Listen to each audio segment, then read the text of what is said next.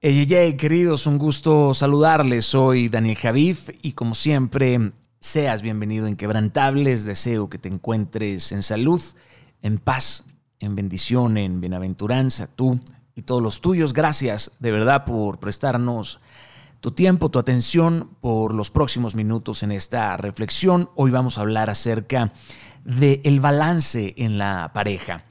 Hay que, hay que recordar que existen personas que huyen del amor porque absurdamente esperan lealtades incuestionables.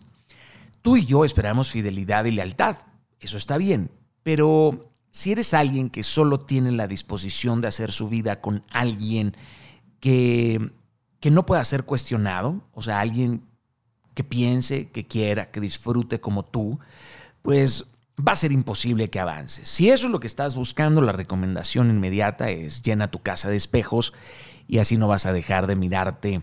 Jamás si quieres que el otro sea como tú, en realidad no amas a la otra persona, solamente amas el reflejo tuyo en el otro y eso eh, no es una forma sofisticada de avanzar en la vida, por no decirlo de una manera más dura y directo.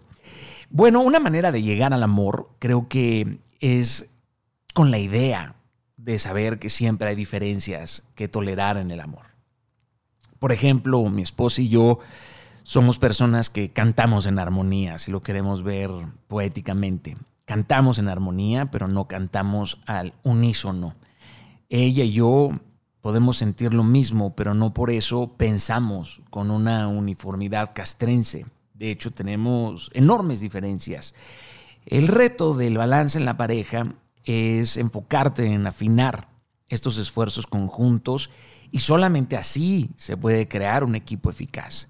Nuestra relación, eh, en el caso de nuestro matrimonio, está afianzada en la palabra de Dios, en la Biblia. Ahí es en donde eh, siempre encontramos el consejo de cómo resolver nuestras dificultades y cómo siempre podemos encontrarnos en las distancias de nuestras posturas. Considero que la mujer complementa las muchas ineficiencias del hombre y el hombre compensa de, algún, de alguna forma también las de la mujer.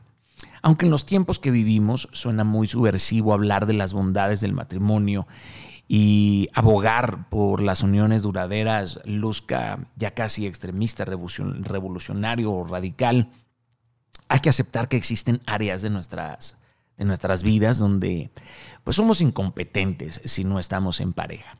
Eh, a lo mejor no incompetentes, pero somos mejores cuando estamos en pareja. Porque cuando somos una sola carne, nos edificamos mutuamente. Creamos, de hecho, una, una mejor versión de cada uno, una versión única, una versión amplificada, más poderosa, más visionaria y sobre todo una versión que es capaz de hacerle frente a las dificultades de la vida si esta pareja está amarrada a Dios. Las divisiones y las diferencias que existen en el matrimonio son parte de la armonía.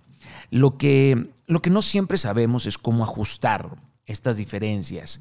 Eh, y estas diferencias, pues claramente, pues son vibraciones que pueden hacernos sentir desafinados. Entonces, hacerlas afinar es el reto constante de la mujer y del hombre.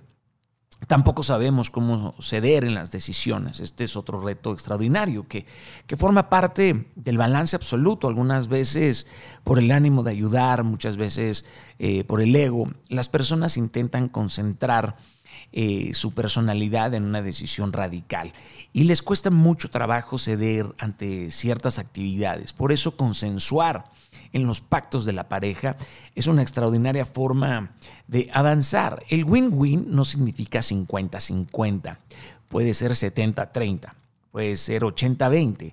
Hay gente a quien le cuesta menos dar, hay gente que es casi una guerra dar.